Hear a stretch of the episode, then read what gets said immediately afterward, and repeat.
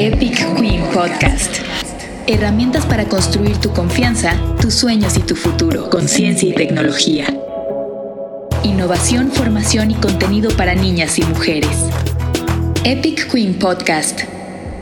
¿Se acuerdan que platicábamos que era súper importante que las mujeres estuviéramos preparadas para las carreras del futuro y que estuviéramos preparadas para lo que viene el futuro? Bueno, es más, el presente. Justamente hoy vamos a tener la oportunidad de platicar con alguien increíble en ese tema. Ella es Eloísa Canales. Eloísa Canales es especialista en criptoactivos desde 2014 y candidata a doctora en ingeniería financiera por la UNAM sobre evaluación financiera de criptoactivos en empresas.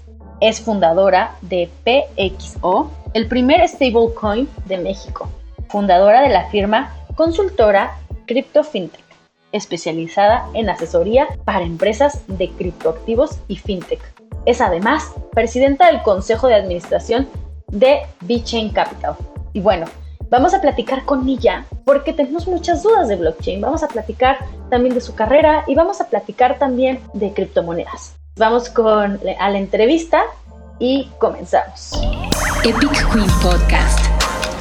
Hola queridas queens, hoy estoy con una gran mujer en la tecnología y pues hoy vamos a hablar un, un poquito acerca de cripto, qué es eso de, de, las criptomonedas, qué es eso del blockchain, qué es, qué es esto de los NFTs. No se preocupe, no va a ser tan técnico, pero sí quiero comenzar estas conversaciones desde cero para que nosotras que queramos empezar, no sé, desde un negocio o a lo mejor a invertir o a lo mejor por ahí te interesa esto de los NFTs o si nunca has escuchado de esta palabra que estoy diciendo, pues también aprendas. Y, y bueno, hoy voy a platicar con Elo Cadenas y voy a ponerte aquí en la transmisión, Elo, para que nos platiques. ¿Cómo estás, Elo? Hola, hola, saludos a, toda la, comunidad de Epic Queen. Yo muy bien y muy contenta de, estar en esta sesión, que además creo que, creo que va, a ser, va, a ser interesante y, bueno, pues ojalá que, les guste. Oye, Elo, pues primero que nada, eh, cuéntanos cuál es tu background, qué estudiaste hasta y hasta ahora, ¿en qué estás? Yo soy de, profesión, de origen, soy ingeniera mecánica eléctrica, entonces el fondo que tienes atrás me encanta porque son de esas cosas que yo las veo y quiero empezar a construir y quiero empezar a hacer este, lo, que se me ocurra y a taladrar lo que pueda taladrar y a soldar lo que pueda soldar. Este, entonces, pues está padrísimo ese, ese fondo y, bueno, va con mi, va un poquito con mi naturaleza. Yo estudié ingeniería mecánica eléctrica, este, posteriormente hice una maestría en ingeniería en ingeniería, tal cual, porque la UNAM así lo maneja, pero este, enfocado a la parte industrial, ingeniería industrial y mucho control estadístico de procesos y mejora continua y revisión de pues sí, ¿no? Todas estas herramientas de, optimización. Eh, y posteriormente, eh, ya casi terminando la, maestría, eh, a mí me interesaba desde, desde muy chiquitita, yo siempre quise hacer un doctorado. Eh, dedicarme a la ciencia, a la investigación, este, o sea, yo, yo me imaginaba siempre en los laboratorios con un matraz haciendo cosas y experimentos. Y bueno, pues digo, ya después eh, eh, entendí que un poquito era pues ir al camino del doctorado, pero no encontraba un, como un tema que me llamara la atención para hacer un doctorado. Y en ese momento fue cuando encontré este, este, esto, esta cosa que muchos conocen que se llama Bitcoin eh, por ahí de 2012 y entonces fue cuando yo empecé como a, revisar, a, ahondar un poquito más en el tema y decidí ya formalmente hacer un, doctorado en ingeniería financiera, o sea, pasé de, la parte de estadística, eh, digo, no, no es tan distinto, pero aplicarlo a la parte financiera y, eh, y, justo me metí como a revisar todos estos elementos y, variables económicas, financieras que están alrededor de Bitcoin, posteriormente de la industria cripto. Y actualmente, pues ya eh, eh, el doctorado pues ya está terminado, estamos en trámites administrativos para la obtención del grado y me dedico a hacer consultoría en temas cripto, todos los proyectos cripto desde eh, stable coins, casas de cambio, este, NFTs, eh, crowdfunding a través de cripto, eh, bienes raíces, bueno, todo lo que se pueda tokenizar eh, eso eso lo, revisamos, lo llevamos nosotros y ayudamos a las empresas que quieren empezar en esta, en esta industria, pues a darles como las, las herramientas necesarias para llevar sus proyectos y ejecutarlos, ¿no? Entonces, pues a eso me dedico y bueno, entre otras cosas, este eh, conferencias, cursos, también en la parte educativa, estoy en la UNAM, doy clases en la UNAM, eh, tenemos una especialización en ingeniería financiera y entonces ahí pues ya metimos el, mundo, el mundo cripto, ¿no? Y la, que imparte esa, esa asignatura pues es una servidora. Ay, perfecto. Hoy creo que se cortó un poquito, pero no pasa nada. Y aquí, lo, ah, bueno, ahora sí. A ver, ya nos contaste que empezaste como ingeniera. Y de aquí fuiste buscando diferentes intereses y llegaste al mundo del Bitcoin, las criptomonedas y bueno, un montón de cosas relacionadas con blockchain, ¿no? Pero muchas chicas o muchas personas que estén aquí escuchándonos tal vez no están tan familiarizadas con, con estos temas, ¿no? Entonces, la verdad es que es un tema muy amplio y, y tal vez empezar a explicar de qué es blockchain tal vez nos alargaría mucho el, pues el podcast, tendremos que hacer todo un curso alrededor de eso y tal vez muchas personas ya están familiarizadas con lo que es un Bitcoin, ¿no? Lo han escuchado por todos lados, pero a una mujer, a una chica que está interesada en empezar en el mundo del cripto, ¿qué recomendaciones o por dónde pueden empezar o qué hay que empezar a entender como de cero a uno, ¿no? Mira, eh, yo lo primero que pongo, o sea, como a modo de cuestionario, este, lo primero que, te preguntaría es, del mundo cripto, ¿qué te interesa? ¿No? Porque, como bien mencionaste, hay eh, una cantidad infinita de aplicaciones y se pueden utilizar para muchísimas cosas. Y entonces ahí, pues es, ¿qué parte de esa industria a ti te interesa? ¿No? A lo mejor eh, tu, primera, tu primer acercamiento es por un tema de inversión y entonces tú dices, a mí me interesa invertir en cripto. Si a ti te interesa invertir en cripto, mi primera recomendación, esto, ojo, no es consejo de inversión y no voy, no, no, no me dedico a ser este asesora de inversiones, eh, pero mi primera recomendación sería que eh, comiences a experimentar, ¿no? Porque a veces dentro de la industria como que decimos, oye, tengo que leer, tengo que, tengo que, este, conocer como toda la tecnología de los, de los criptoactivos. Yo te diría que no. Yo lo que te diría es, comienza, eh, si tú quieres invertir, primero que tengas, que tengas muy bien definido qué, qué, qué es para ti inversión, porque a veces, y es algo que, siempre hago énfasis, comprar Bitcoin no es invertir. Tenemos que entender o comprender un poquito cómo ha sido el mundo de, lo, de, Bitcoin en este caso y luego de los demás criptos. Eh, pero, pero yo te diría buscar una casa de cambio que se dedique a la compraventa cripto, una casa de cambio que tenga reputación, que, que, que esté operando. Si estamos en México, bueno, pues tenemos una de las, de las más grandes este, en, toda Latinoamérica, si no es que la más grande, y, empezar a, hacer una compra muy pequeñita, ¿no? O sea, no te diría, a lo mejor ni siquiera mil pesos, 500 pesos, compra, compra algo.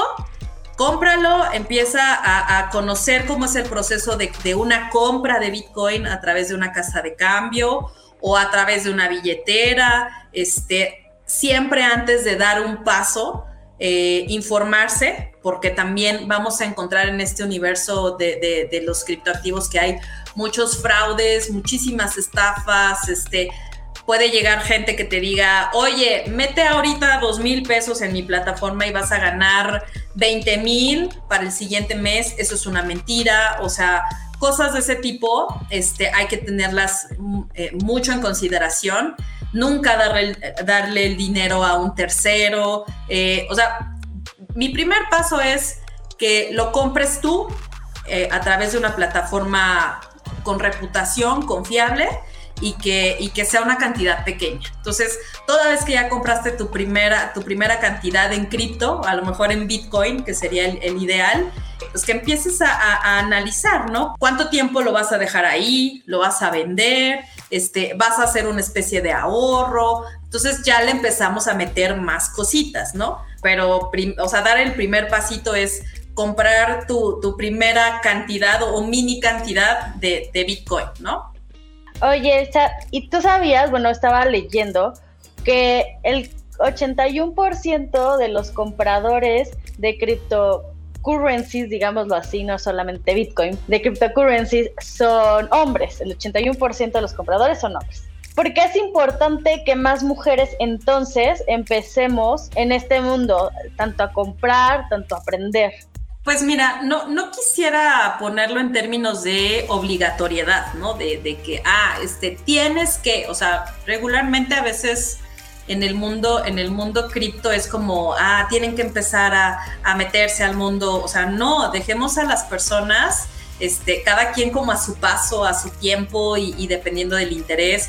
Evidentemente, esto me parece que es una cuestión eh, pues porque el mundo cripto se ha movido mucho en la parte de las inversiones y no es propiamente del ecosistema cripto, o sea, más bien estamos hablando de que está siendo parte de un entorno eh, o de una industria que desde hace décadas y décadas, pues ha sido, ha estado marcada por la presencia masculina, ¿no? Y esto es el, la parte de las inversiones, el mundo financiero, este, todo esto, pues es siempre desde que yo tengo uso de razón, desde décadas, quienes han tomado esa batuta han sido los hombres y entonces pues lo que esperaríamos o lo que se ha visto es que evidentemente la participación en esta industria pues también está como que sigue esa tendencia, ¿no? Entonces es un poquito, yo lo diría, no porque las mujeres no tengamos interés, ni mucho menos,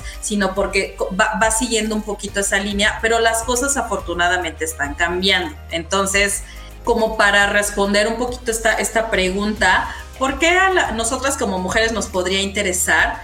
Porque eh, primero, bueno, pues es, una, es una industria que yo, yo la conceptualizo, una industria muy noble, que te permite analizar, te permite involucrarte con, con, dicha industria desde muchas vertientes, ¿no? O sea, no solo es la parte financiera, sino también puedes encontrar, por ejemplo, la parte del arte, de la creatividad, este, o sea, más allá de Bitcoin y de hacer inversiones, eh, te puedes involucrar desde la parte teórica, desde el derecho, por ejemplo, o sea, cada vez yo, yo, yo veo a más mujeres que están sumamente interesadas en cómo crear valor en la parte de propiedad intelectual, en la parte este, financiera, en real estate, este, o sea, la, la, la, industria cripto te permite conectar, ¿no? Entonces, por eso es que me parece que es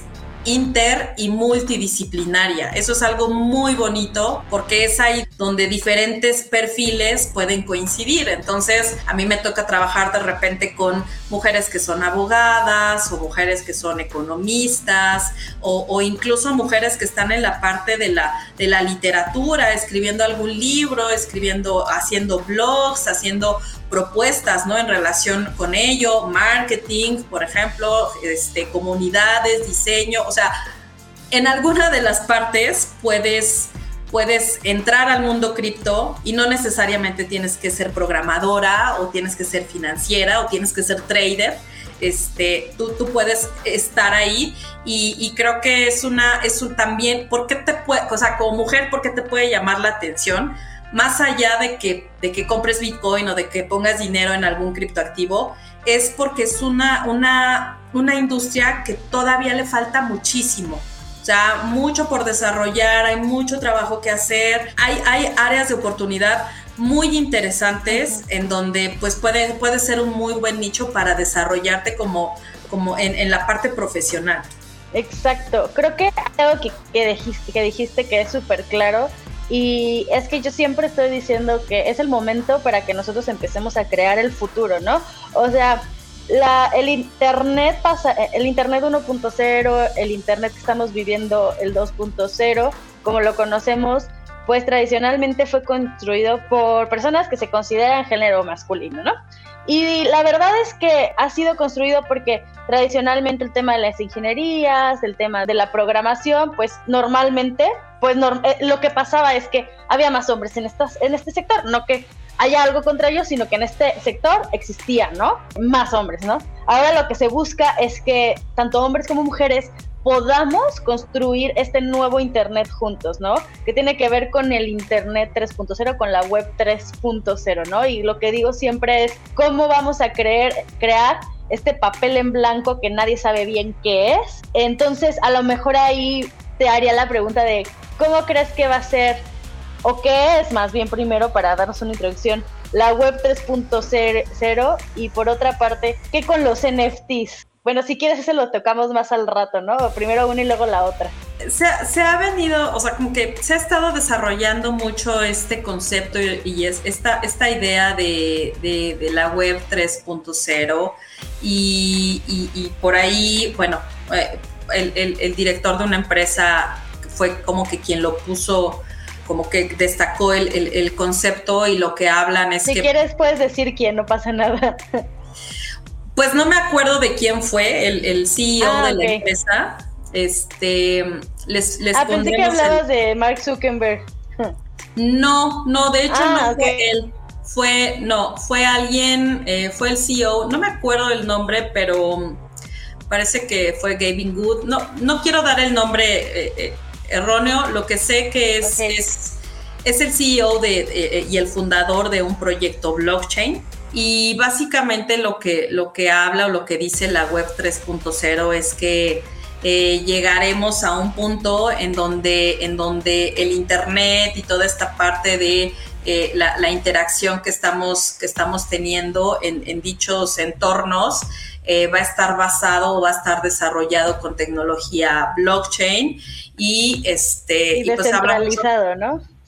¿Perdón? Y que va a ser descentralizado, ¿no? Ese es como el gran y, que se habla de este concepto de descentralización, que, es muy interesante. la, parte de descentralización habrá que revisar, como siempre lo digo, o sea, no podemos ser deterministas y decir que todo va a estar descentralizado, no, más bien es como vamos a empezar a ver aplicaciones o vamos a empezar a ver casos en donde, en donde sí efectivamente no haya un ente que controle, ¿no? Entonces, ahí me quiero remitir un poquito al, al caso de Bitcoin en términos muy generales que a veces dicen, es que Bitcoin es descentralizado, pero luego viene, luego por ahí escuchamos, no, no está descentralizado porque pues tienes que ir a una casa de cambio para comprarlo. Entonces, como para, como para clarificar esta idea, eh, eh, en el caso de Bitcoin, en su forma más pura, en su forma original, en donde son los, los usuarios, una red de usuarios los que mantienen la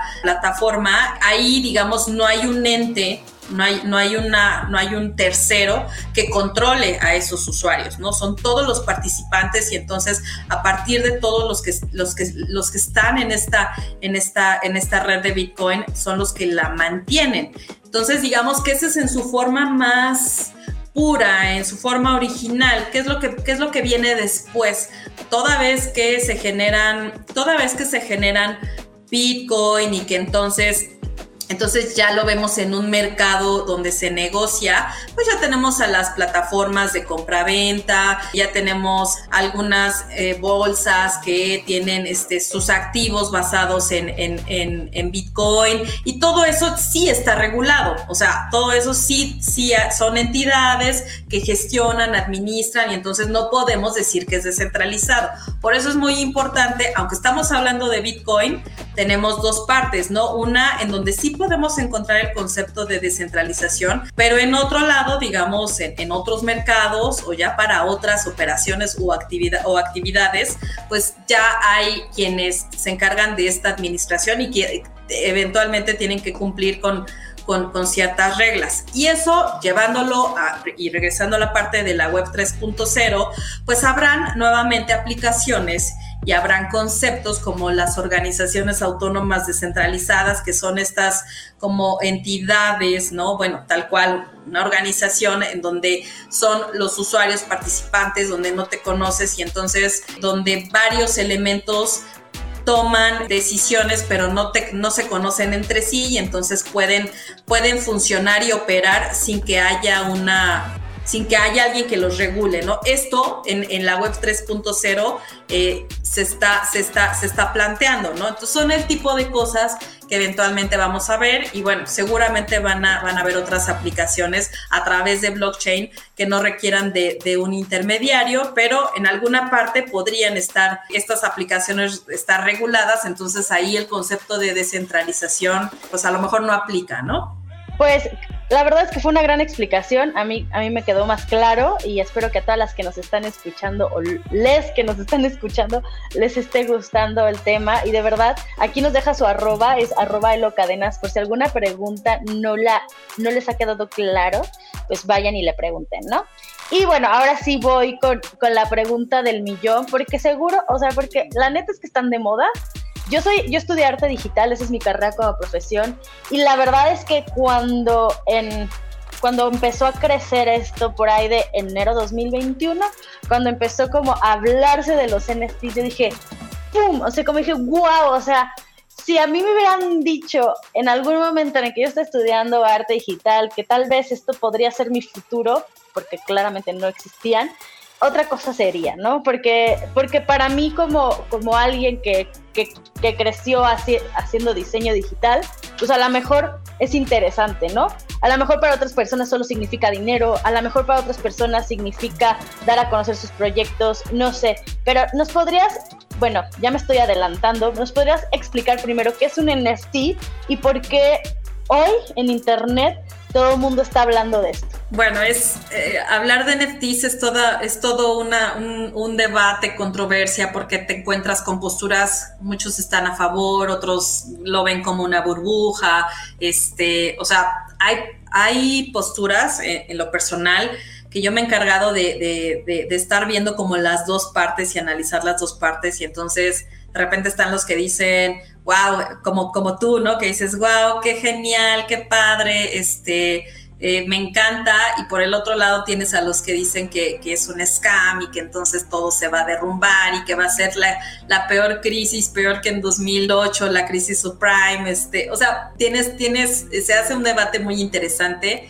me parece que en lo personal yo no tomo posturas, ni de voy a defender los NFTs hasta con, eh, con, la, con espada, ¿no? Este, no, pero tampoco puedes descalificar. Mi primera recomendación es analizar justo, que ahorita vamos a ahondar en eso, qué son los NFTs, cuáles son las posibilidades y si en alguna de las partes que, que, tú estás analizando hace, hace sentido, ¿no? Si cada uno de nosotros este, eh, podemos encontrarle valor. Y es ahí donde, donde viene esta definición de, de ah, eh, que es relevante el concepto de valor.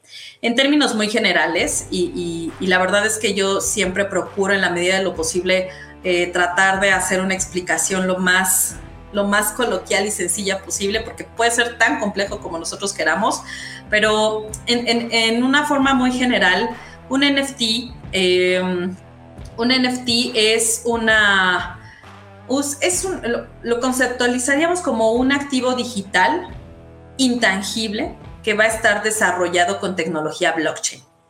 Hasta ahí lo dejaría. NFT proviene de esta abreviatura de Non-Fungible Token o token no fungible. Como tal, nosotros en el mundo cripto podemos encontrar criptos fungibles y criptos no fungibles. Entonces, en estas dos categorizaciones o en estas dos categorías, los tokens fungibles son los que nosotros podemos intercambiar por otros de eh, su misma especie. Es decir, nosotros, por ejemplo, tú y yo podríamos intercambiar bitcoins, ¿no? También podríamos intercambiar otro cripto como Ether. Y entonces, incluso eh, dólares con dólares, o sea, eso lo podemos hacer. Yo te puedo dar 20 dólares y tú me regresas 15 y entonces estamos haciendo el intercambio con, eh, con un activo de su misma naturaleza. Eso, digamos, entra en el concepto de fungible y en esa parte es lo que estaríamos, eh, es donde encontraríamos a criptos como Bitcoin. Luego, en el otro lado, que son los NFTs o los tokens no fungibles, la característica, o sea, va a tener ciertas características que compatibles con, con criptos como, como, como Bitcoin, por ejemplo, el que puedas tener la trazabilidad, el que sea, eh, el que sea transparente y el que no necesites a un tercero para que se pueda hacer la, la, transferencia o se pueda hacer la transacción. Entonces, digamos como que son los principales en donde, en donde características que comparten con otros criptos como Bitcoin. ¿Cuál es aquí como la, el diferenciador? El primer punto es la no fungibilidad. Yo te platicaba que podemos intercambiar bitcoins, ethers, podemos intercambiar dólares, pero en el caso del NFT, eh, en este caso, tú no puedes intercambiar un NFT por otro de su misma naturaleza. Entonces se dice que es único, o sea, va a tener, va a ser una, una cierta figura, va a tener ciertas características y eso no lo vas a poder intercambiar por otro de su misma especie. Y, ahí te voy a interrumpir tantito, entonces es como los changuitos, bueno, los famosos apes que vemos, ¿no? Que esos están muy caros y valen hasta un hasta de 1 a 8 ethers cada uno y de repente pues a lo mejor yo voy a subir el mío y pues a lo mejor alguien me lo compra y pues no tiene el mismo valor, ¿no? Tal cual. Tal cual, este, ahorita, ahorita vamos a, vamos a ahondar en esa parte de los, de los monos aburridos, que, que es todo un debate, ¿no? Este, igual los, los, los CryptoPunks y, y, todos estos, todos estos NFTs que de pronto no hacen sentido con lo que vemos que, que en el mercado tienen un precio, eh, eh, pues eh, desmesurado, ¿no? Que no, o sea, que decimos, ¿cómo, ¿cómo, esto se puede vender en 70 millones de dólares, ¿no? Cosas de, de, esa naturaleza. Pero, pero entonces, eh, me gustaría destacar como una de las principales características es que, eh, y creo que esto lo, lo ejemplifica muy bien, tú con Bitcoin, tú puedes comprar un Bitcoin, punto 5, punto 25, punto o sea, eso, eso pasa, eso lo puedes hacer con un NFT no. Tú tienes un NFT y es un NFT. Es como tener la, tarjetita, tener el boletito, o sea... Como cuando se coleccionaban las tarjetas de béisbol, por ejemplo, o la gente que colecciona tarjetitas o stickers, no sé. Tal cual. Tú, como, como, o sea, eso no lo puedes fraccionar y entonces te voy a enviar un cuarto de mi tarjeta del beisbolista. O sea, no lo puedes hacer. Mandas toda la tarjeta, ¿no? Entregas toda la tarjeta la intercambias, la vendes, lo que, lo que, lo que, lo que tú puedas hacer. Entonces, esa es como de las, de las características que me gusta destacar porque, porque es lo que te permite diferenciar de otros, otros cripto como, como Bitcoin, ¿no? Por ejemplo. Digo, en términos muy generales, podríamos entender como lo, lo elemental de qué son los NFTs. Me gusta. Me gusta, me gusta y fue muy claro la forma en la que lo explicaste y bueno, así ya quien esté escuchando ya sabrá y podrá tomar su propia decisión y podrá investigar más acerca del tema. Oye, querida Elo, y voy a parar aquí un poco acerca de la plática de la web 3.0 y de NFT, que el futuro, no sé qué. Cuéntanos un poco acerca, me gustaría como ya tocar como la parte, siempre me gusta la parte más de habilidades blandas, más soft, ya hablamos de todo lo técnico.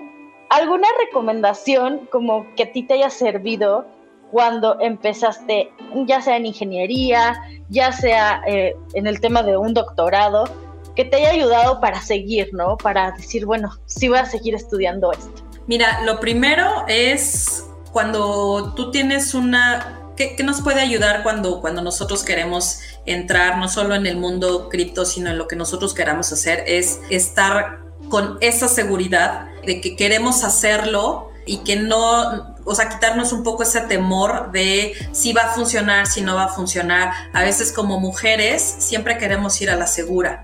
Entonces, no queremos dar como un paso en falso, no queremos equivocarnos, eh, casi siempre trabajamos con una visión de largo plazo, en donde, en donde, oye, yo quiero hacer esto porque yo, yo ya me vi en 5 o 10 años de esta forma, ¿no? Cuando yo tenía 25, 20, 25 años, yo decía, yo a los 30, 35 me quiero ver así, ¿no? Eh, eh, de hecho, digo, dentro de las primeras visiones, eh, cuando yo era niña, cuando yo estudiaba, yo, yo, no sabía que exactamente, este, no conocía de doctorados ni nada de eso, pero para mí era dedicarme a la ciencia. Entonces, siempre era como mi sueño. Yo me quiero dedicar a la ciencia y yo quiero estar en la ciencia y de manera indirecta, bueno, pues eh, en alguna de las partes lo hice con el doctorado. Me parece que uno de los, de los primeros pasos es siempre cómo nosotros nos proyectamos en el futuro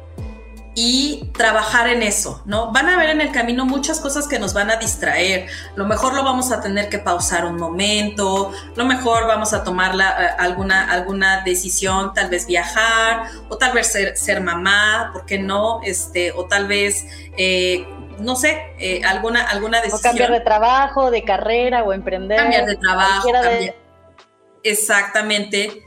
Pero, pero al final siempre como tener ese objetivo, saber que si en ese momento no, no, estamos llegando a la meta no quiere decir que nunca lo vayamos a hacer, sino más bien como ponerle, ponerle pausa, eh, no, tener, no tener como ese temor de, no lo voy a lograr, es que no tengo dinero, es que mi familia no me apoya, es que no, entonces siempre empezamos como a ponerle cositas eh, alrededor y me parece que es muy, muy, muy viable empezar a quitar esas piedras, ¿no? Esas piedras del camino y decir, bueno, esto lo resuelvo así, o esto no lo puedo resolver ahorita, pero lo voy a hacer después, o voy a encontrar a, alguien que me ayude, ¿no? Eso también me parece que es muy importante en, este camino de, cómo lo tengo que hacer, de, de, la forma, pues también buscar quiénes nos pueden apoyar, porque a veces sentimos que somos las super mujeres, que tenemos que resolver todo y que todo recae en nosotros y entonces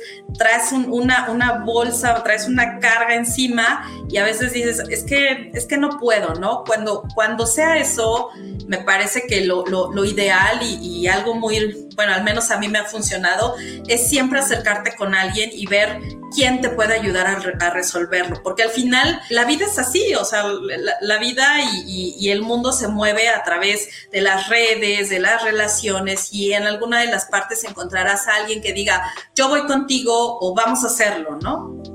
Sí, como se vale pedir ayuda, ya sea en la parte de habilidades blandas, ya sea en el trabajo o, hasta en la parte técnica, decir como, bueno, yo quiero aprender a programar hoy en Solidity, porque estamos hablando de blockchain, eh, y, no le entiendo, pues voy y pido ayuda, ¿no? Entonces, eso, eso me, me, encanta y dicen que nunca vamos a ser ni las más guapas, ni las más perfectas, ni las más listas, ni las más inteligentes, ni todo el dinero del mundo. Siempre vamos a tener como algún pretexto para decir, no soy esto, pero también al mismo tiempo pues decir, es mi tiempo y no compararnos con el tiempo de los demás, ¿no? Aparte que las redes sociales luego nos pone como eso, ¿no? Como que creemos que la vida de los demás es muy perfecta y pues no solo es algo que hemos decidido pues tocar.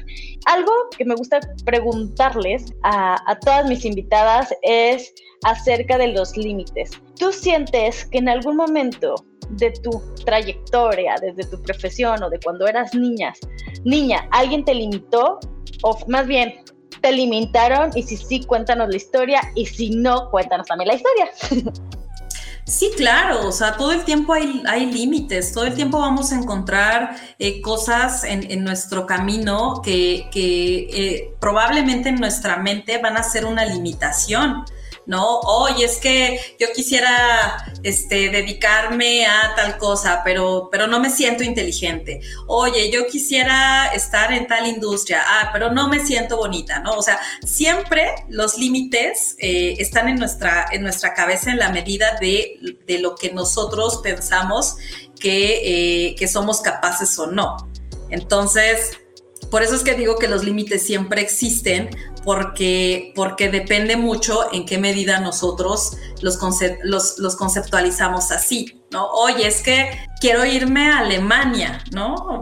pero no tengo dinero. Entonces ahí ya empieza nuestro, nuestro primer, eh, nuestra primera o creemos que es nuestra primera limitante. Por eso, por eso son como muchas de estas cosas, los límites, eh, eh, pues están prácticamente en nuestra cabeza. Y sí, definitivamente en mí han estado en muchas ocasiones el pensamiento de, ay, no, ya no quiero hacer esto porque pues ya trabajé mucho y no veo el resultado y entonces empieza, empieza tu frustración, ¿no? También hay que, hay que, hay que trabajar mucho la tolerancia a la, a la frustración porque a veces queremos que las cosas salgan en el tiempo que queremos, como nosotros lo pensamos, este, con el resultado que, que, que estamos buscando y a veces no es así pero también es empezar a entender que, no todo va a, no todo funciona de, esa manera. ¿Cuál es, ¿Cuál es lo importante y es algo que me gusta destacar? Independientemente de los límites que te puedas encontrar, siempre es pensar en el presente para lo que te estás proyectando en el, en el futuro, ¿no? O sea, trabajar en el presente para lo que quieres conseguir en el futuro y entonces tener esa visión de hacia dónde quiero ir y entonces cómo yo estoy trabajando para llegar a ese, a ese objetivo.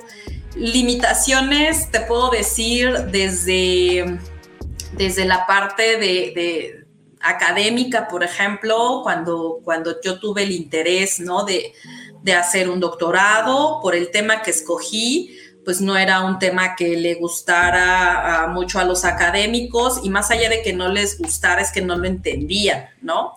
Este, o sea, pues por ahí de pronto era algo que yo quería hacer, pero no, no tenía como la respuesta de, oye, sí te apoyo para tu doctorado y voy contigo y voy, o sea, realmente no. Fueron, digamos, ya en términos reales, en, la práctica, fueron de las limitantes que me encontré, ¿no? El que me dijeran, pues no te puedo apoyar porque no conozco el tema, búscate otro que te pueda apoyar, o en esta facultad o en esta escuela nosotros, pues ese tema no nos interesa, este, y así, ¿no? Son, son más allá de, límites, pues son, son los, las, los posibles contratiempos que te puedes encontrar en el camino, pero eso no fue una, o sea, eso no fue una razón para que yo dijera, uy, es que no me aceptaron en la escuela que yo quería, o sea, no, yo estaba convencida de lo que quería hacer y de lo que quería estudiar y yo tomé la decisión que si me aceptaban en la escuela A, B, C, D, E, en la carrera